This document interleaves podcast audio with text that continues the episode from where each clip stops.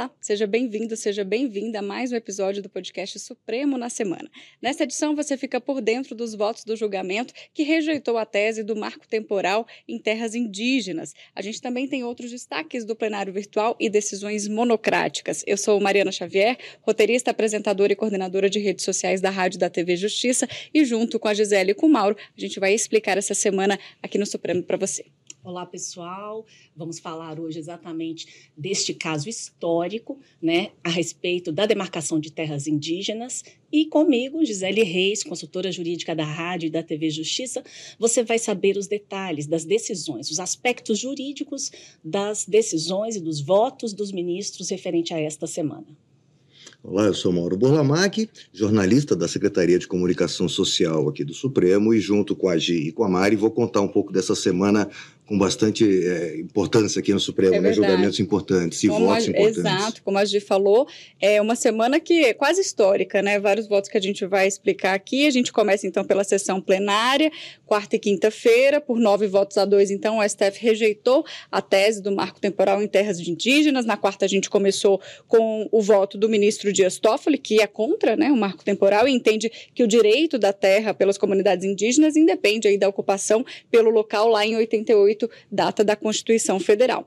Só relembrando, gente, que esse caso é, que gerou o recurso está né, tá relacionado a um pedido do Instituto do Meio Ambiente de Santa Catarina, o IMA, de reintegração de posse de uma área localizada numa reserva biológica do Sassafrás, em Santa Catarina, que é declarada pela FUNAI como de tradicional ocupação indígena. Então, foi dessa forma que esse caso chegou aqui, né, Mauro? Isso, na verdade, tanto que no final, quando eles reconheceram né, a, e afastaram o marco temporal, deram provimento a esse recurso, reconhecendo realmente já a, a área como sendo né, de, de posse do, do grupo indígena, no caso. A gente separou até um trechinho, antes de você começar a explicar, que certo. resume bem qual é o entendimento, então, dos ministros em relação ao marco temporal. Vamos ver. A proteção constitucional aos direitos originários sobre as terras que tradicionalmente ocupam independe da existência de um marco temporal em 5 de outubro de 1988 ou da configuração do renitente esbulho, como conflito físico ou controvérsia judicial persistente à data da promulgação da Constituição. Do ponto de vista objetivo, também é o sentido da tese formulada pelo ministro relator, mas com outras palavras. E aqui eu opto pelas do ministro Alexandre de Moraes. Exatamente, Mari. Nós tivemos essa decisão do Supremo, bastante comemorada, inclusive, pela comunidade indígena, logo depois ali que houve né, o voto do ministro Fux, que alcançou a maioria de seis votos né, na ocasião para a declaração é, acerca do afastamento dessa tese do marco temporal.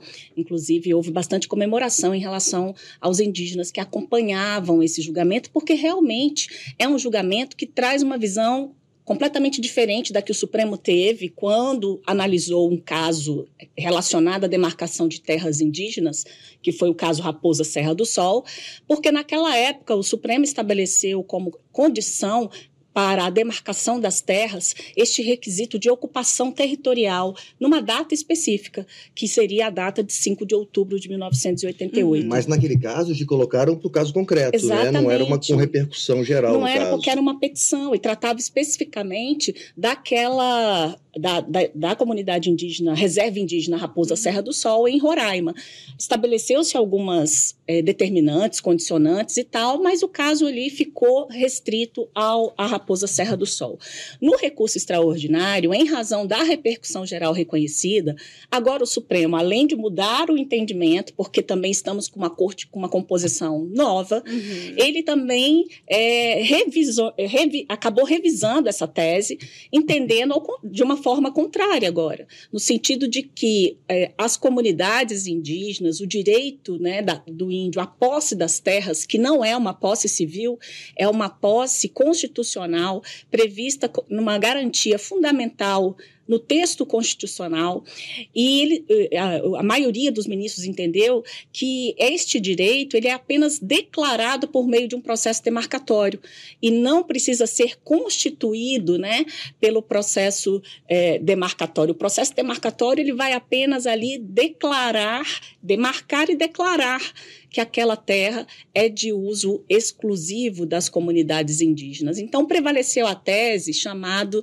do indiginato. Né? A outra tese era marco temporal, que estabelecia a data específica uhum. para ter direito, e prevaleceu a outra tese, que é a do indigenato. E o que significa né, esta tese? É preciso demonstrar uma íntima relação da, da comunidade indígena com aquela terra. Porque para as, uh, os indígenas, de um modo geral, a relação que ele tem com a, com a terra tem a ver com o seu modo de viver, com a sua cultura, com a sua forma de se expressar religiosamente, a própria relação que ele tem com a natureza. Então, tem que ter uma íntima conexão entre aquela comunidade e tem também comprovar que aquela, que aquela região realmente foi habitada por eles, porque nós tivemos dentro do processo de colonização uma situação de expulsão e esbulho em relação a essas terras. Então, muitos indígenas foram expulsos e realmente na data de hoje eles não estão ocupando terras que antes eram ocupadas por eles.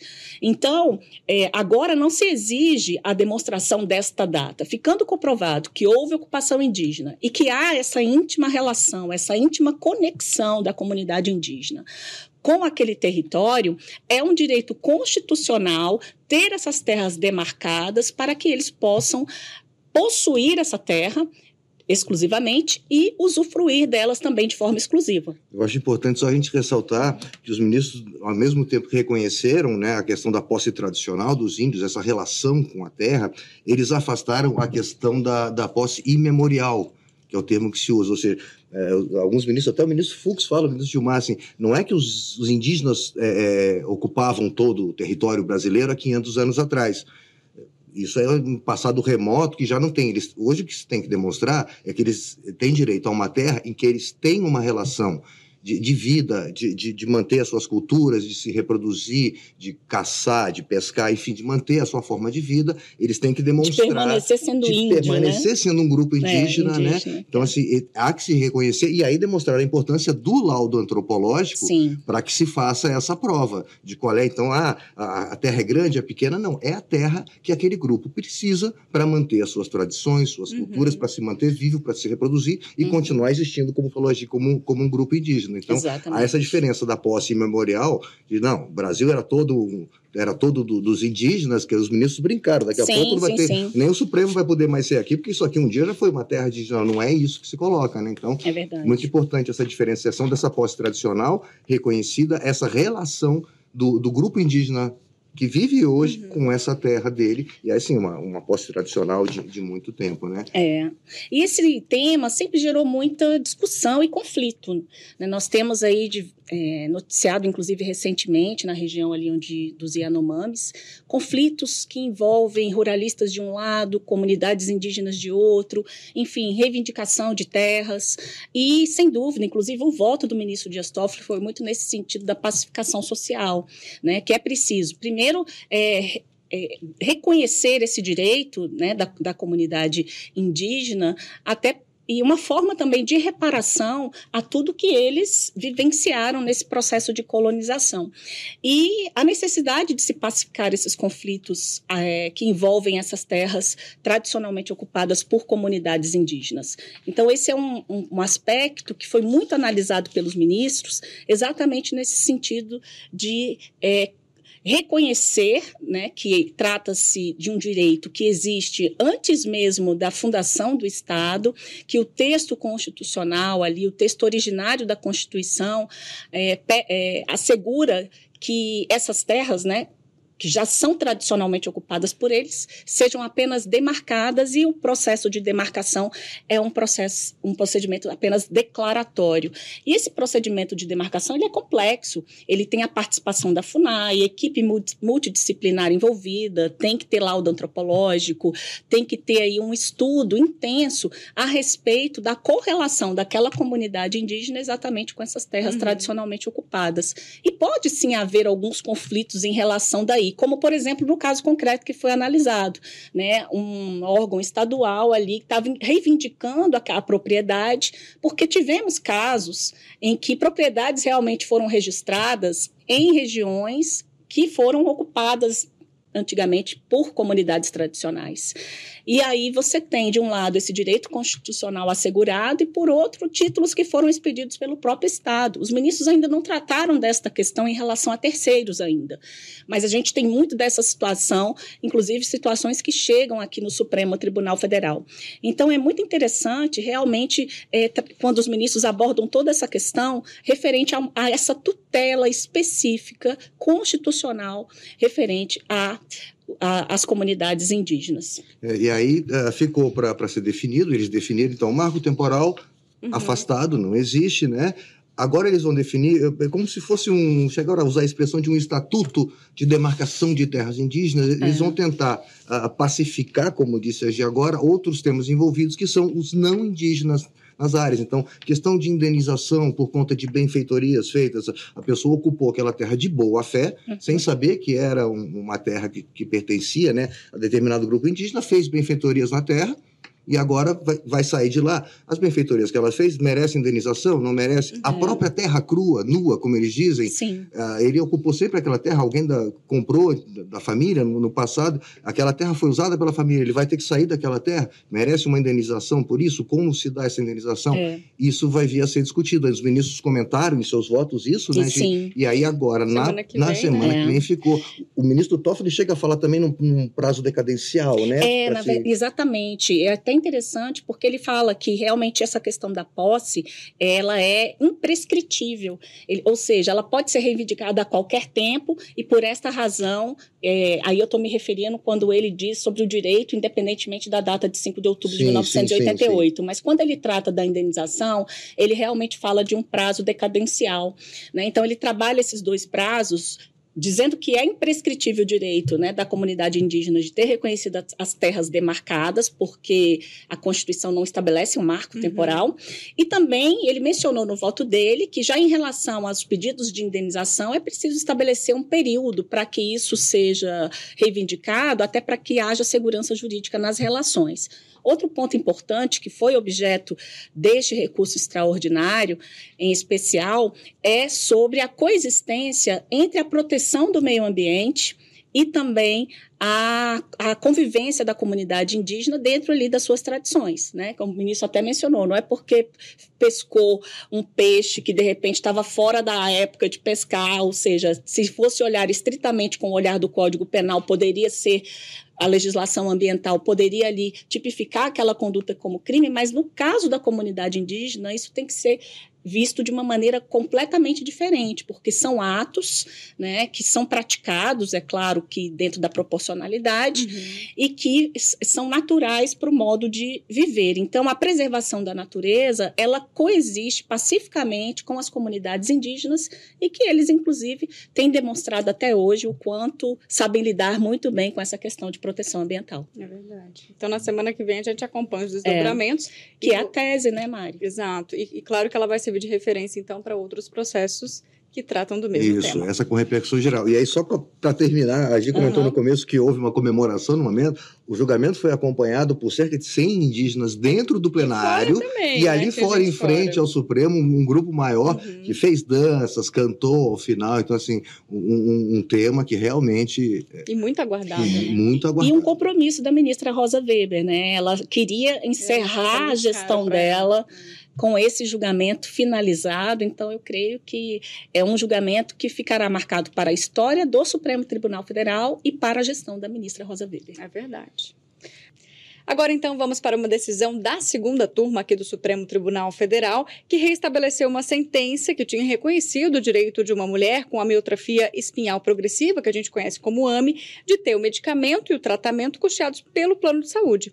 O relator, que é o ministro Edson Fachin, afirmou no voto que os beneficiários do plano de saúde estão isentos de devolver produtos e serviços prestados por ordem judicial, ou seja, a ordem judicial garantiu esse direito a ela. O que mais foi observado pelo ministro nesse voto? É, porque aqui o curioso, Mari, é o seguinte: a justiça garantiu o direito dela a receber esse medicamento, mas o TJ de São Paulo, segunda instância, acolheu um pedido do plano de saúde para que fosse garantido a ela a, a a, a, como se diz, a obrigação de custear esse medicamento só a partir do momento em que o medicamento foi registrado na Anvisa. Uhum. E aí ela teria que que devolver, vamos dizer assim, ressarcir o que foi pago antes, que foi gasto antes com medicamento no período em que não era registrado, né? E aí foi que o ministro vem dizer assim, não, não existe essa, é, essa questão de você devolver quando é por uma decisão judicial. Foi, foi, uma decisão judicial que garantiu a ela receber o medicamento, ela recebeu de boa fé o medicamento, então não haveria por que ela né, ressarcir o plano de saúde. E o ministro ainda fala que o medicamento é reconhecidamente essencial para o tratamento da,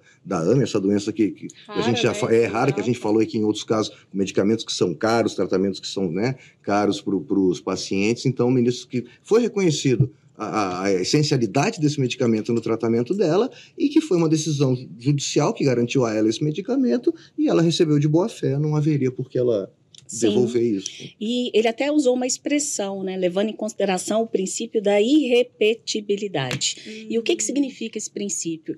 Ele é muito comum nas ações de alimento, é, em que você, quando se tem ali a fixação de uma pensão alimentícia, aquele valor, ele é consumido pela criança, né?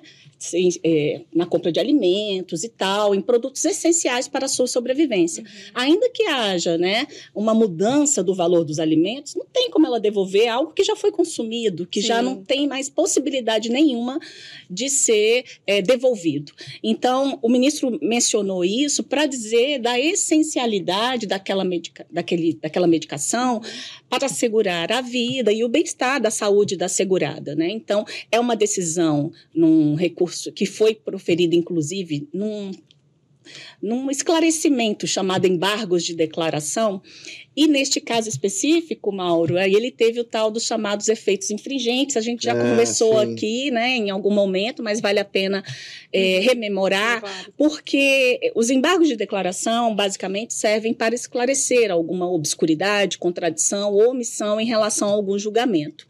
Mas neste caso, houve ali com os ajustes que foram feitos, houve uma mudança de entendimento mesmo. Então, o, os embargos de declaração, eles tiveram efeitos infringentes, que é exatamente isso que eu estou explicando. Além, com a correção ali, com os esclarecimentos, enfim, com o que foi necessário para fazer a adaptação da decisão, houve uma mudança de entendimento e, consequentemente, por ser, ter sido natural né, da, do, da análise dos embargos de declaração, e aí esse direito foi concedido à parte no sentido de não ter que devolver ou que ressarcir o plano de saúde em decorrência dessas despesas que ele teve, mesmo antes dessa medicação ser registrada na Anvisa. Perfeito. Bom, a gente vai agora para um próximo tema, também um tema muito aguardado, julgamento de extrema importância. A ministra, a gente está falando aqui do plenário virtual, né? Porque a ministra Rosa Weber votou no processo que trata da descriminalização do aborto até a 12 semana de gestação, que estava no plenário virtual. A ministra é relatora do caso, né? Ela é a favor, num voto aí com mais de 120 páginas, ela defendeu o direito das mulheres, o direito à liberdade reprodutiva, Logo depois, então, o ministro Luiz Roberto Barroso pede destaque. Essa matéria, então, vai para análise do plenário, do plenário físico. Isso. É uma ação do PSOL, partido político, que foi ajuizada aqui na Corte em 2017. E aí o partido dizia que as razões que fizeram uh, com que se escrevesse essa lei como ela foi escrita, essa criminalizando esse tipo de aborto, é do Código Penal de 1941. Muito antigo. Né? O mundo mudou, as razões jurídicas já são outras, né? E aí ele o partido ainda diz que a criminalização afeta principalmente mulheres pobres, de baixa escolaridade, negras, indígenas e mulheres que vivem longe dos grandes centros urbanos. Então, assim, esse entre outros, são os argumentos do partido que entrou com, com essa ação aqui. A ministra, a relatora Rosa Weber, fez uma audiência pública sobre esse tema aqui lá em 2018 para discutir essa questão, ouvir a sociedade, né, cientistas, pesquisadores, enfim, tem sido muito comum essa prática né, das audiências públicas aqui e de muito proveito para os uhum. ministros. Né? Esse aqui é um caso claro vários outros já, já tiveram por é. aqui, e que ajudam muito os ministros na hora de decidir esses temas que tem muito a ver com. Porque aqui você está tratando de direito. Que vai além do jurídico. Jurídico, está né? lendo ciência, tem religião, tem políticas públicas, tem saúde pública, tem é. saúde da mulher, direitos individuais, enfim, são tantos direitos e princípios envolvidos e conhecimentos é, é, é multidisciplinares que justificam completamente a questão da Foram diversos, inclusive, os que se candidataram para poder tratar sobre esse tema, né? E aí a ministra então traz esse voto agora, final da gestão da ministra, Sim. todos sabemos, e era um tema que obviamente ela queria se manifestar. Então, assim, ela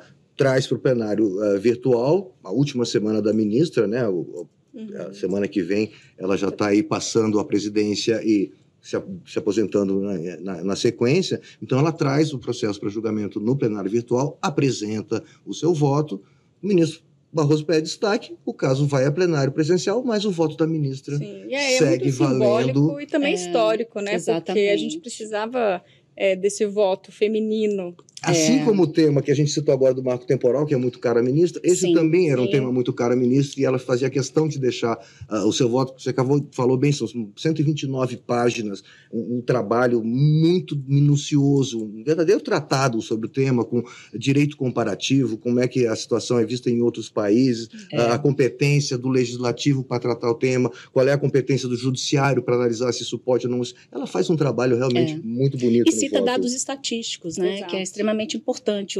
É, quando você ali o direito há questões é, que te dão ali um direcionamento, não com base no achismo, mas com base no que realmente acontece. Né? Então, no, dentro do voto dela, ela colocou números né, que realmente demonstram que é, a criminalização do aborto ele acaba gerando uma indústria de abortos ilegais e que isso é, é considerado, inclusive, como está entre o terceiro ou, ou quarta causa de maior mortalidade na maternidade. Então, é, é, o, o tema realmente é um tema complexo, que divide opiniões, mas que precisa de uma decisão do Supremo Tribunal Federal a respeito desse assunto, até porque chegou esta ação à Suprema Corte e ela precisa se pronunciar. O que se questiona aqui são dois artigos do Código Penal, porque se você me perguntar, Mari, hoje, o aborto é crime? É crime. Uhum. Há hipóteses em que esse aborto ele se torna legal mas a princípio o aborto é crime. Quais são as hipóteses que o aborto é, passa a ser admitido? Quando não há outro meio de salvar a vida da gestante, que é chamado aborto necessário, eu preciso fazer o aborto porque senão a mãe vai morrer. Ou no caso de gravidez que é resultante de estupro. E ainda temos o terceiro caso, que foi analisado pelo Supremo Tribunal Federal, também numa ação, numa arguição de descumprimento de preceito fundamental, a de número 54, que tratou da possibilidade de interrupção da gestação em caso de fetos anencéfalos. Então, estas são as únicas hipóteses em que se tem a possibilidade de interrupção da gravidez sem que esta interrupção seja penalizada nos uhum. termos do Código Penal. Então, o que se discute é exatamente isso. Há estudos que dizem que, e aí a ministra até coloca que até 12 semanas, né, é, e aí ela menciona, ao se referir sobre esse assunto, que existem esferas de proteção da vida. Assim.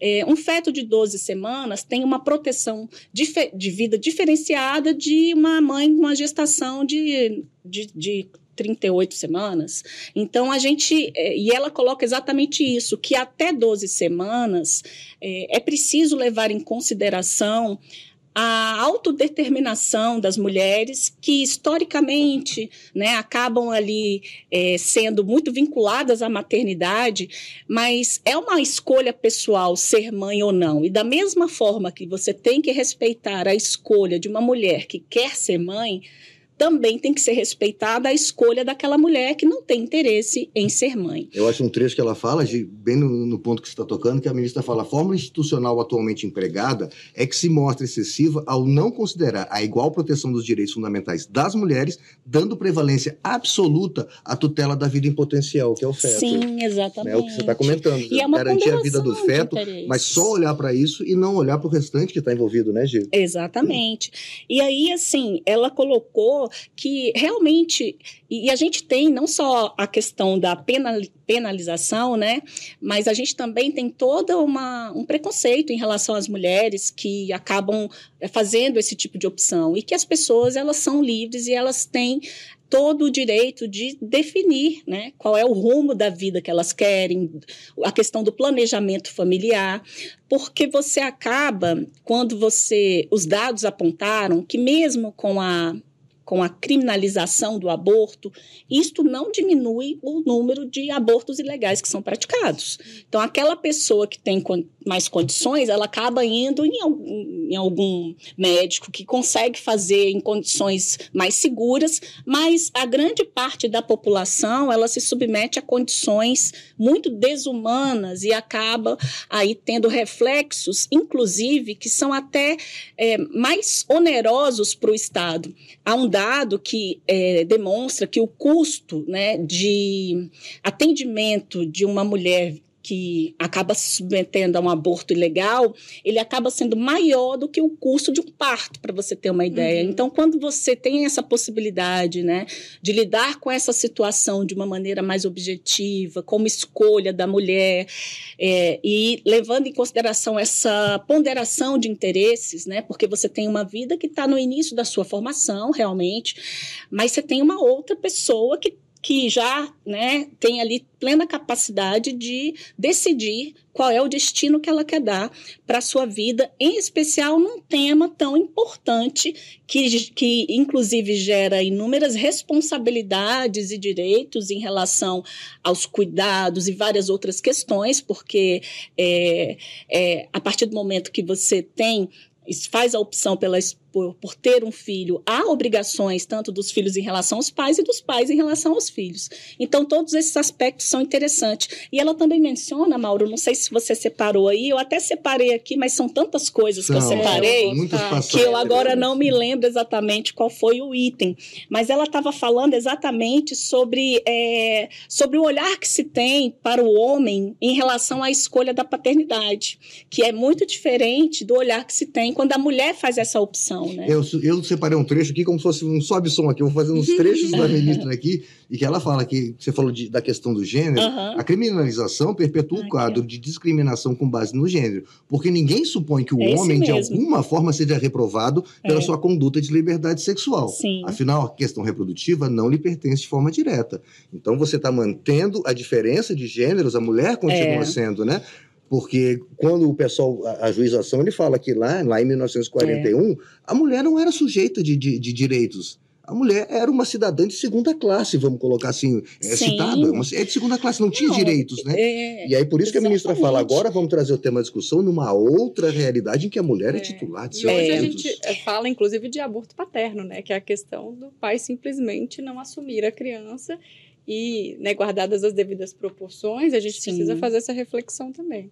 Exatamente. E isso que o Mauro colocou é um ponto-chave do voto da ministra Rosa Weber sobre a mulher como sujeito de direitos porque realmente o olhar para trás mostra sempre a mulher numa posição de maternidade, subalternidade, uhum. invisibilidade. Então, quando você olha para os setores, né, a mulher sempre esteve ali atrelada ao ambiente privado, da casa, das atividades domésticas, enquanto ao homem era assegurado o ambiente público, trabalho, enfim. E com o tempo, né, isso foi mudando por lutas e reivindicações, enfim. Mas olha que esta luta ela é longa. E são 80 né? anos dessa situação, pelo é, menos que a gente trata aqui, são 80 é. anos, né? Que ele fala, até o que você comenta aqui, não que se esperava de uma mulher nessa época era isso. Qualquer coisa fora disso era inaceitável e o é. estigma social contra essa mulher era certo. Ela ser tratada de uma forma nada é, é, respeitável. É, e elas foram silenciadas, foram, na verdade, viver uma vida de opressão durante muitos anos, né? uhum. né? E ainda hoje a gente vivencia isso, mesmo tendo aí um arcabouço legislativo importante na proteção dos direitos da mulher, inclusive a própria Constituição Federal, que trata que somos igual, iguais, né? Fala sobre a questão da igualdade. Então, a ministra, ela coloca todos esses pontos muito interessantes e ela coloca também esta desproporcionalidade da criminalização né, do aborto por meio de uma resposta penal para essa questão é, relacionada à decisão da mulher sobre ter ou não né, ali o prosseguimento da gestação, mas é bom a gente sempre deixar claro que uh, o que se tem aqui no voto da ministra é a possibilidade desta interrupção de, desde que o feto esteja com até 12, 12 semanas. semanas. Uhum. É, ela, ela, destaca também, você estava comentando agora antes, a questão do caráter punitivo que, que essa lei tem, uhum. né, uma, uhum. uma, forma de punição à mulher, e ela comenta que essa forma como vem sendo adotada desde sempre, vamos colocar assim, é, não resolve a questão de você tentar evitar a gravidez indesejada, de você tentar uma política social, uma política reprodutiva. Ela não funciona, na verdade. Encarcerar, é, é, punir mulheres por, por, uhum. tentarem exercer um direito, uhum. não está funcionando como política pública. Não então, está. é necessário que se pense tanto que no voto ela reconhece a possibilidade, Uh, mas ela faz um apelo ao Poder Executivo, ao Poder Legislativo, para que criem políticas públicas reprodutivas, para que, se, né, que se possa ensinar, educar, esclarecer, conscientizar eh, as mulheres, e aí como você colocou, e homens também, vamos colocar, Sim, porque a, a, a justiça reprodutiva, né, participam os dois, mas ela faz esse apelo para o legislativo e executivo participarem e criarem formas da gente combater a, a, o, a gestação indesejada de uma outra forma que não criminalizando a mulher certo? É uma coisa bem importante do voto. Sim, e cita também instrumentos internacionais em que o Brasil assumiu o compromisso sobre esta questão de produzir né, legislação que dê acesso ao aborto legalizado e seguro. Então, a, e, e, a gente verifica também que existe toda uma questão relacionada à, à educação sexual no Brasil, de um modo geral, deixa muito a desejar, né? Então, essa questão sobre a reprodução e tal, meios de contraceptivos, enfim. Então, tudo isso que consta em acordos internacionais e que houve um, um, um, compromisso assumido pelo Brasil no sentido de implementação né, dessas orientações no âmbito internacional, ela também levou em consideração no voto. E, e o voto dela foi um voto assim é, que eu pude. Não consegui ainda ler todo, eu li vários trechos do voto, uhum. Porque é, ele é um voto bem extenso mas ele merece uma atenção é, maior em relação a ele, porque ele é um voto que é realmente um estudo acerca desta questão da mulher na sociedade, faz esta essa referência né, ao Código Penal, à época em que ele foi escrito, a ponderação de interesses. Então, vale muito a pena se debruçar sobre ele. Traz porque... essa tabela que eu comentei do direito comparado com outros países, é decisões de, de, judiciários de, outro, de de outros países é. sobre o tema, mostrando a evolução que vem tendo isso, né? Sim. As datas, eu até fui pesquisar as 12 semanas, assim, tem, tem, países que são 10 semanas, outros vão para 15, outro é o primeiro trimestre, mas uhum. sempre nessa fase inicial, claro, né? Mas mostrando como é que funciona, como é que, como é que se, se trabalha essa questão em outros países, né? Essa parte do direito comparativo você vai gostar muito de, de ler, é bem interessante. É, também. merece uma atenção bastante dedicada, porque é um, um voto é, fantástico da ministra, onde ela põe todas essas ponderações de interesse. Né? E que os, é, é, importante a gente dizer assim sobre a necessidade do Supremo se manifestar sobre esse assunto, porque foi algo que chegou até a Suprema Corte. E, e ela a... isso no voto, né? É. Fala, é, é, o, o, legislativo é, é, quem tem que fazer a lei, quem tem que fazer a norma, mas a proporcionalidade tem que ser conferida pelo Supremo, no sentido pelo Judiciário, no caso pelo Supremo, assim, está sendo proporcional essa forma de punição, isso tem, todos os direitos fundamentais que estão na Constituição estão sendo respeitados, um maior que outro. Então, o Supremo, o Judiciário faz essa análise para ver se o Legislativo não exagerou, se foi proporcional ou não, e é exatamente o que a ministra faz aqui. Bom, então, pedido de destaque foi feito pelo ministro Luiz Roberto Barroso a gente aguarda, então, é. esse julgamento aí. Acho que o Mauro físico. mencionou, Mari. É, o voto da ministra ele continua, é, mesmo com a aposentadoria Sim, dela, a gente sabe que vai, quando vai uhum. para plenário virtual e que tem destaque, o julgamento recomeça, recomeça do zero. Né, do zero. Mas a ministra, quando esse julgamento for recomeçado, ela né, já, já por ela já ter apresentado o seu voto, esse voto ele é considerado porque já há um entendimento da Suprema Corte nesse sentido, de que ministros, quando há uma situação como esta, de encaminhamento para o plenário físico, o ministro que já votou e que se aposentou, o voto dele permanece é, considerado na, na votação. Tá é. certo. Então, decisão monocrática, a gente chegando aqui para o fim, a gente vai falar sobre uma decisão do ministro Alexandre de Moraes que suspendeu a ação sobre a Ferrogrão, aquela ferrovia que a gente até já mencionou aqui, que vai ligar o Pará ao Mato Grosso para escoar produto agrícola. É, e ele fez isso para que sejam concluídos os estudos e as atualizações sugeridas no procedimento de conciliação. Isso, ele encaminhou o caso em junho para esse setor aqui do Supremo, que é o Centro de Soluções Alternativas de Litígio, né, o CESAL, uh, que cuida dessa parte de mediação e conciliação, e foram apresentadas propostas, né, ideias a serem discutidas, né, e aí o ministro fala que diante desses avanços que, tá, que, que estão acontecendo lá nesse Centro de, de Soluções, e para estudar essas propostas que estão sendo colocadas, que são aparentemente viáveis, enfim, para ele fazer isso, ele suspende então o processo, ele deu o prazo, não sei se você comentou aqui por quantos dias. Não, não, não comentei. seis meses. Por seis, seis meses. Então, o processo Foram seis meses. Parado, parado assim, uh, se discutindo essas é. propostas de conciliação, de mediação, para ver se chegam a um consenso para resolver essa, esse caso, que também é, é bastante complexo nessa questão da ferrovia, uhum. e tem uma área lá que, de novo, envolve terras indígenas, então parte dessas terras que foram separadas para que se cria ali a ferrogrão estariam em terras indígenas e como fazer essa compensação. De novo, voltamos ao tema terras indígenas, que é um tema complicado, e aí essa composição é importante, o ministro espera, então, que saia uma solução meses. dali. Isso. Isso. Tá Bom, na semana que vem, a gente já falou que vai ter a tese, marco temporal nas sessões plenárias. Tem uma questão também que eu acho legal a gente atualizar, que são as ações penais dos envolvidos no dia 8, que agora estão no plenário virtual. Isso. São seis ações agora que vão para plenário virtual, começam a ser julgadas. Uma delas era a quarta ação penal que estava pautada no plenário, no plenário né? presencial, na semana passada, em que começaram os julgamentos dessas ações penais. Uhum. Não houve tempo, e aí essa ação agora vai para o plenário virtual junto com outras cinco, né?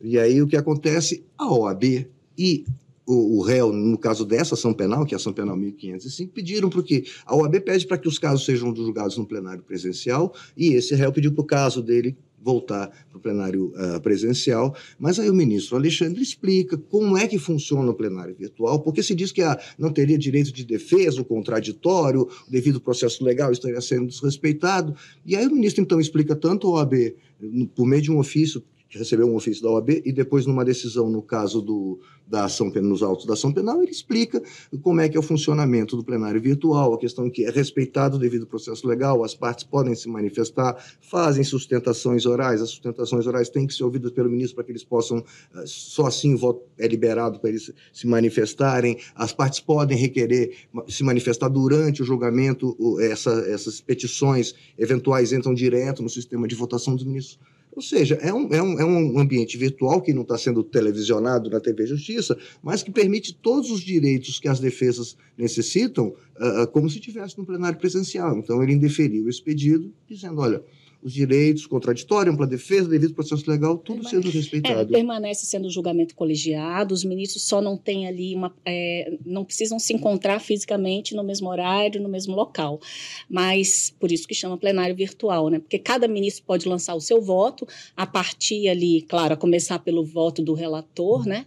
E a partir e para isso, é, eles com certeza têm acesso a todas as sustentações orais que foram apresentadas pelos advogados, pelo Procurador-Geral da República também, e a tudo que foi produzido nos autos. Né? Então, os ministros, cada um analisa e lança o seu voto. Enquanto o julgamento estiver em análise, é possível, inclusive, que haja alguma alteração de voto, caso algum ministro entenda necessário, de repente, a partir da consideração de algum outro ministro.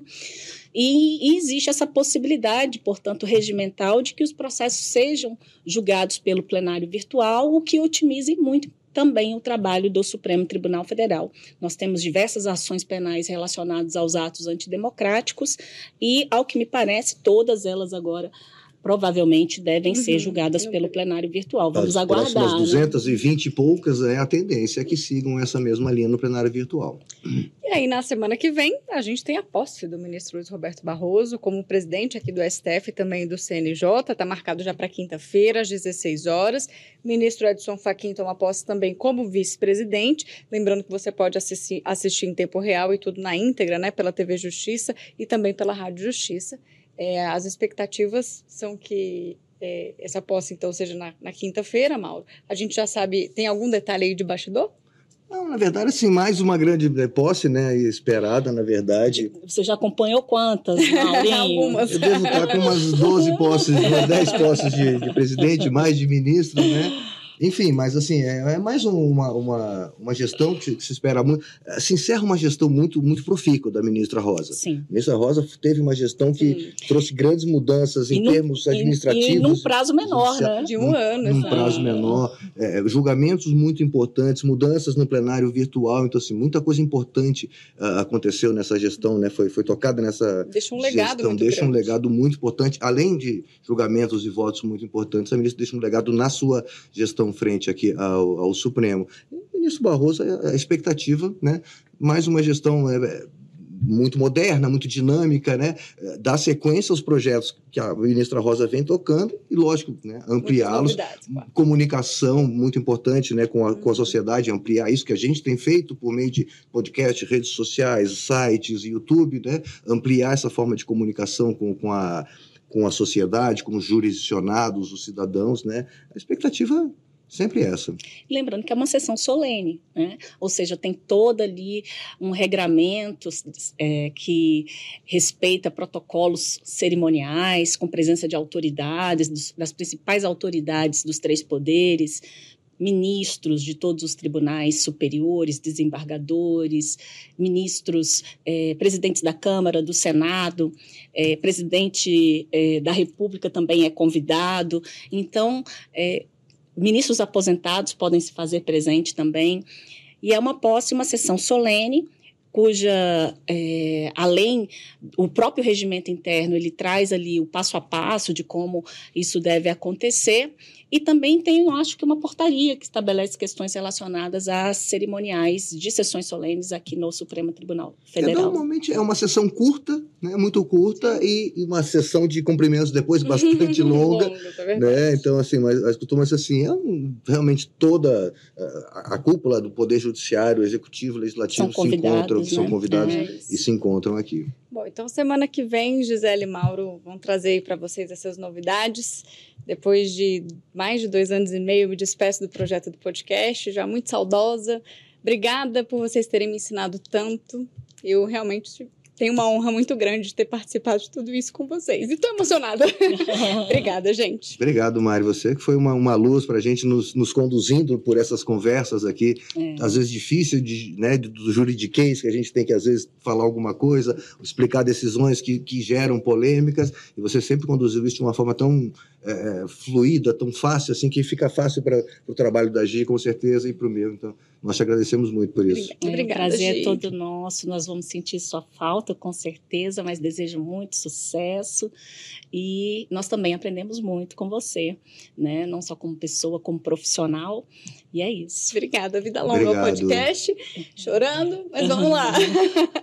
é, até semana que vem, então, com o Gi Mauro e a nova apresentadora que também vai tocar esse podcast com muita alegria e muita competência. Sucesso para você todo do mundo. É isso aí. Obrigado, Obrigada, gente. Até, Até a mais. próxima. Tchau, tchau, pessoal.